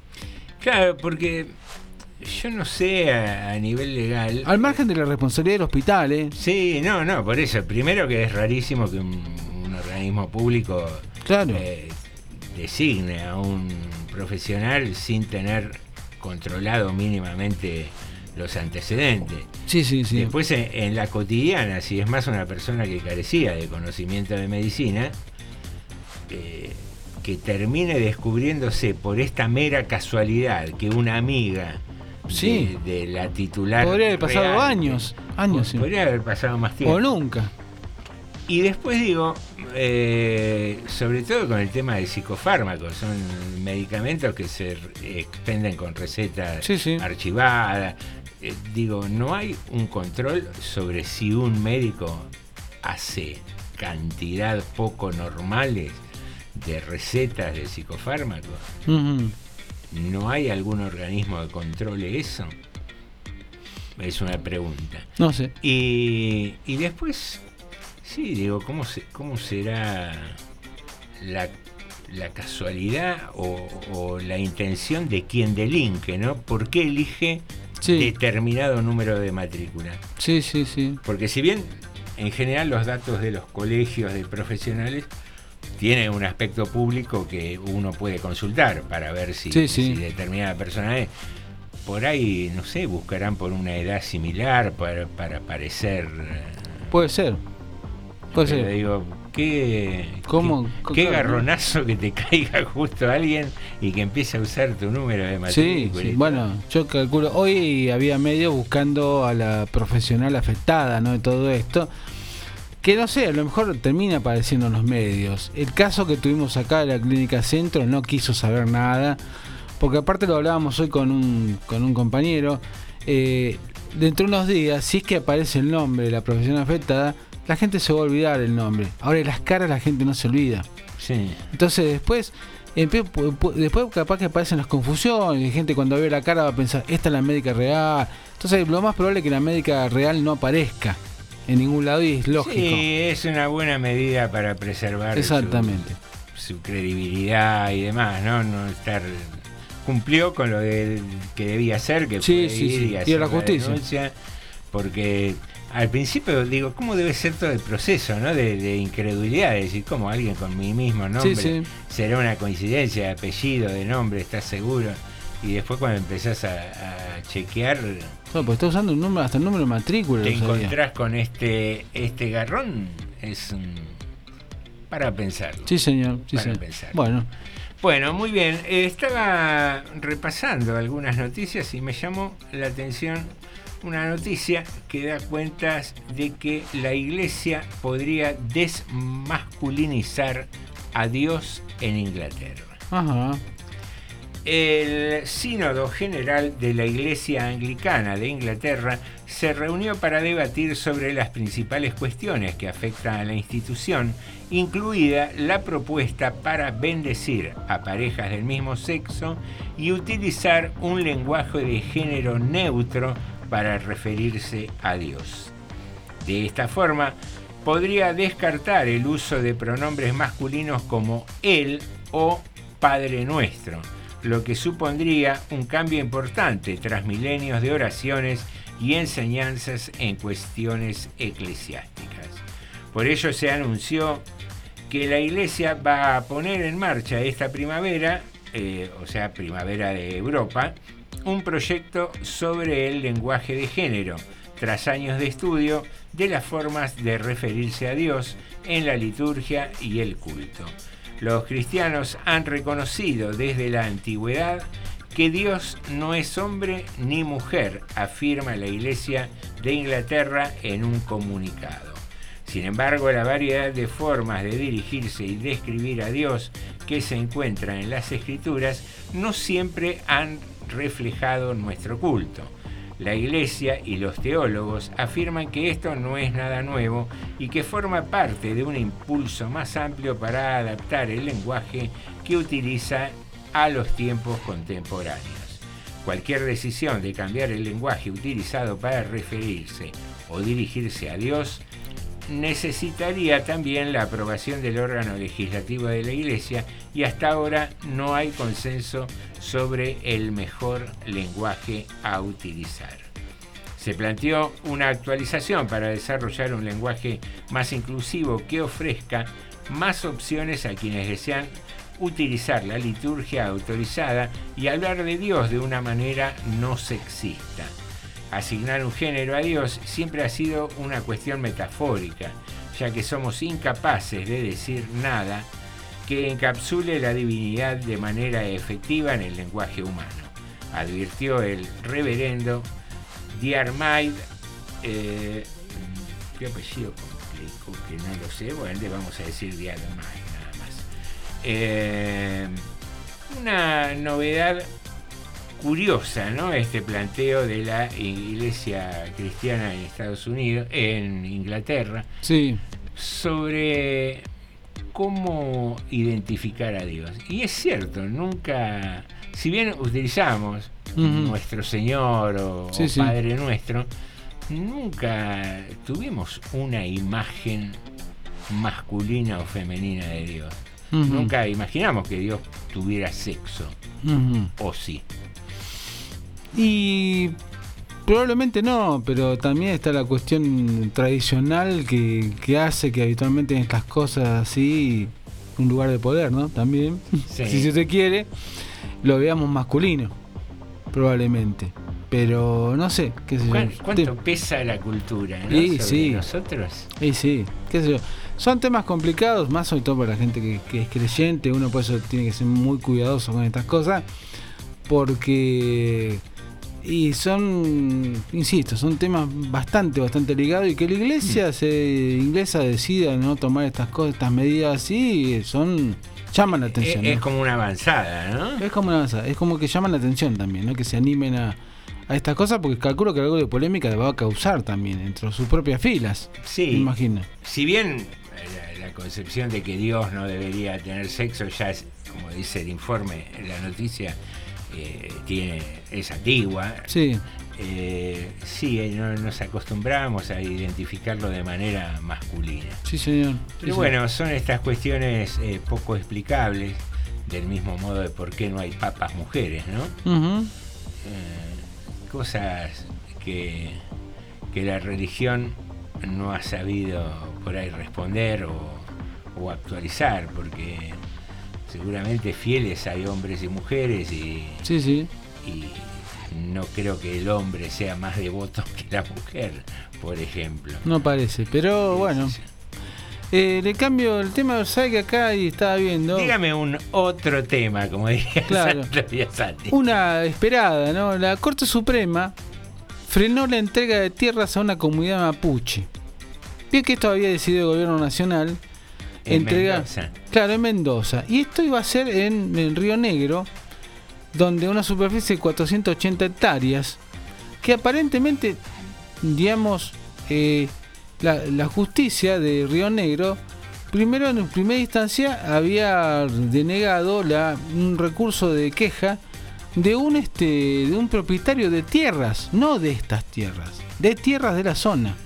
Bueno, en instancias superiores, Sí. la justicia termina haciéndole lugar al reclamo de este de, este- de este- de esta persona que no cuál- es no es el propietario de estas tierras. Claro, ¿cuál es su interés Bueno. legítimo? Claro, no es el propietario, pero aparentemente las está una parte las está usando. Bueno, Ah, es un intruso. eso, ese sí es un intruso. Bueno, aparentemente él, alegaba poseer un predio de 92 hectáreas, conocido donde estaba, aparte tenía orden de desalojo porque estaba usurpando el lugar. Bueno, la justicia, tanto el, el Tribunal de Apelación como la Corte Suprema en tiempo récord, le han dado la razón al hombre, echando, digamos, diciendo que el gobierno no le puede dar la- las tierras a la comunidad mapuche. O sea, a los pueblos originarios el Estado no le puede dar esas tierras, pero sí alguien las puede usurpar, Las puede usurpar. y ejercer un derecho que no debería tener porque es eh, un ocupante ilegal Ajá. de eh, frenar una acción del Estado. Sí, bueno. Curiosa mirada, ¿no? De la Corte. No. No, no, no, no, no. Curioso. Estamos, estamos dejando, y el otro día hablamos, y más allá de algunos planteos, o no, que pueden con, con razón, de algunos que a lo mejor el Estado debería tomarlo de otra manera. ¿Qué hacer con el caso, por ejemplo, Lewis, en el sur? ¿Qué, qué hay que ir con gendarmería y sacarlo? No, pero a mí lo que me llama la atención, a ver, los poderes de Estado siempre han tenido presencia. Y ¿Cuánto, de- y cuánto alguna- tardaría Lewis en conseguir un recurso de amparo? y- ¿10 minutos? ¿5? Sí, ¿5? Sí, y 10 minutos, al minuto 9 ya llama y dice, ¿qué pasa que no está saliendo Claro. lo mío? Sí. ¿Cuánto? Sí, señor, sí. Porque habría que ir con, con una orden de desalojo y conseguirla primero probablemente y sacar toda esa tierra que está usurpando el lago escondido, ¿no? No, Por pero, ejemplo. ¿Sabes qué me llama la atención? Eh, Como te decía, los poderes del Estado siempre han tenido una presencia y una posición política históricamente. Y entre los poderes del Estado está el judicial. Sí. Pero nunca vi que se manifestaran Ujú. o, mani- eh, o hicieran expresa su simpatía tan claramente como en este caso. ¿no? Sí, sí, Y, exactamente. y a partir de las cosas que van apareciendo, de, de los rechazos sistemáticos a, la- a los pedidos del gobierno nacional, Sí, sí, sí, sí. nunca vi que eh, fuera tan explícito, ¿no? Sí, sí, sí. Sí, lo venimos hablando hace bastante ya. Eh, y es para, es para pensarlo, qué sé yo. Eh, este es un año electoral, no sé, eh, es raro, es raro. Debería, debería preocupar, más allá de simpatía o no con el gobierno, debería preocupar esta tendencia de la corte de cogobernar, de querer cogobernar. Sí, no, más, no cogobernar, querer gobernar directamente. eh, en general, apoyar a los más poderosos siempre, tan bueno. descaradamente, ¿no? Sí, sí, sí, sí. Eh, pasó con un montón de casos, pasó en su momento con, el- con la expropiación de Vicentín. Sí, sí. Eh, pasó con, no sé, y, y digo, ¿por qué los grupos de poder consiguen tantos beneficios Y siempre? bueno, mucho, mucha plata. atrás. Yo, cualquiera, si tiene una enfermedad y tiene que ir a hacerse un tratamiento al exterior, anda a conseguir eh, una autorización para comprar más dólares que los que establece la ley, eh, conseguir algún tipo de ayuda del Estado, etcétera, etcétera. Te, te volvés loco. Acá los tipos para liquidar eh, lo que tienen de cultivo quieren un dólar especial, el dólar soja, Mm. eh, y hay que dárselo. Ujú. En fin, bueno, acá le, le comento que, bueno, Carlos Claudio Alberto Romero también nos ha saludado en la página, muchísimas gracias, puso el me gusta, que es un saludo también, si te Sí, quiere. sí. Y ya tendríamos que ir a empezar a resolver ¿no? Ah, las, las pistas del día, Vamos ¿no? cerrando, sí, porque son y 51, nos colgamos charlando. A fin de cuentas, esto es radio, no estaría Sí, sí. tan mal. Claro. Pero hay que respetar Y ciertas sí, con- pautas Y horarias. silencio es difícil.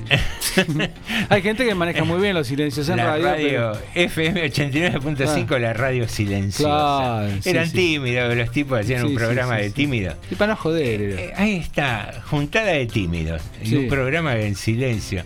Alguno tose cada tanto para Claro. demostrar que están al aire. ¿Qué, ¿Sabes que había una película experimental? Yo no me acuerdo quién lo contaba esto. Que era una película experimental de los 60. Que era un tipo durmiendo una hora. Y creo que después se daba vuelta y dormía otra hora. Era toda la película. Interesante. Sí, no sé. La vida es sueño, se Sí, sí. Señoras y señores, las cuatro pistas de nuestro personaje son las siguientes. Traverso. Traverso hay una coincidencia de nombre. eh. Susana Traverso nos referíamos en la pista, no al flaco Traverso. Ah, eh, con razón. el automovilista necesita el tacho, liquid. tacho, tacho, sí, tengo que tachar, sí. Bien. Cenicero. Cenicero fue un hecho público en una disputa conyugal que nuestra Ah. eh, personaje del día revolvió un cenicero. Yo pensé que por la moto era, no, no era tan- Eh, la mona. La mona, hay una coincidencia de apellido, nos referíamos en la pista a la mona Jiménez.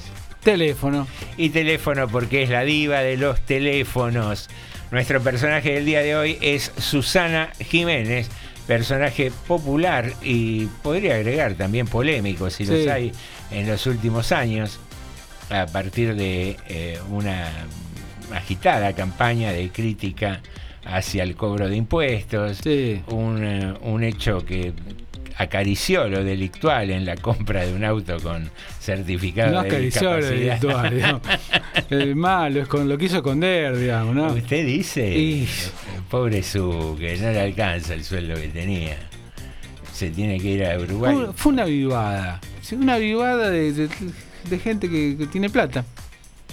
Qué cosita, qué cosita. Vos sabés que hay algo que a mí me pone loco en el supermercado que eh, yo voy a comprar, está en el, en el puente de, de Colectora y, y Nemesio Álvarez. Sí. Y te lo hago muy rápido. Y por la zona hay cantidad de countries, de barrios Sí. privados y demás.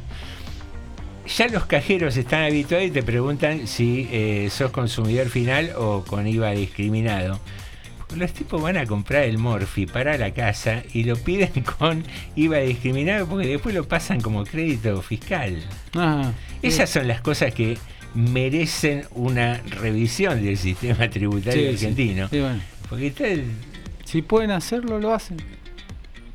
¿Qué? I- Imaginen si hacen la que no pueden hacer. No van a hacer la que pueden. Claro, pero digo, son planeros tributarios y después se enojan porque la gente Y tiene bueno. un plan social.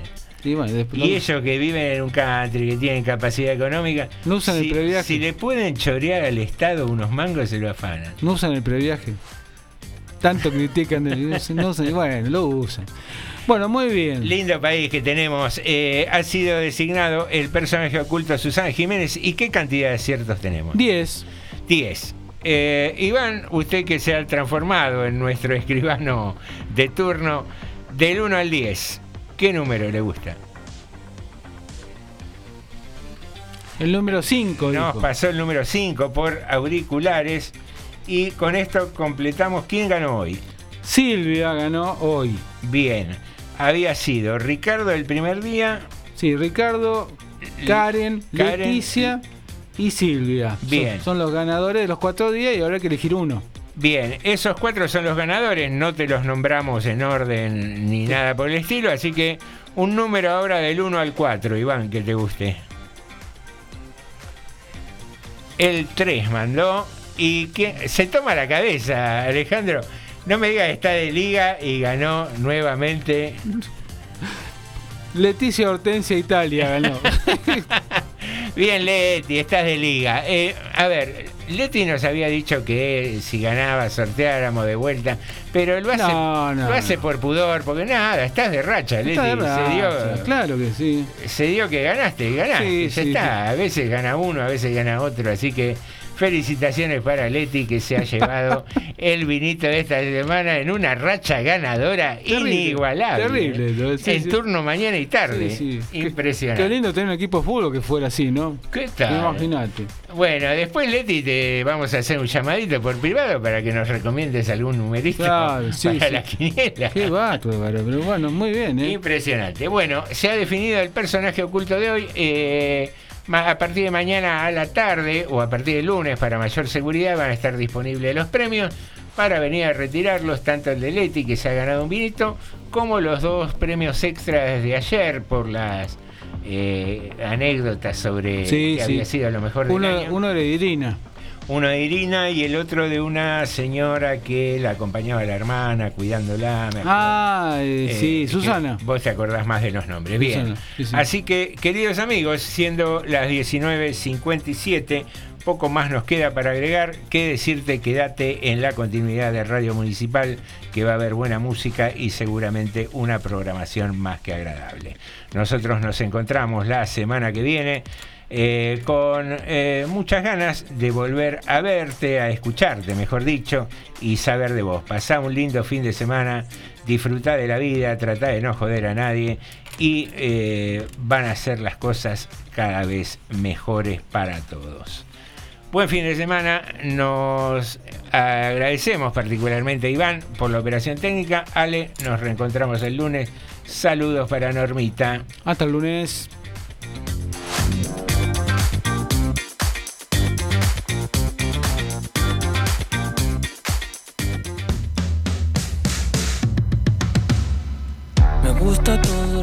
Y un poco más.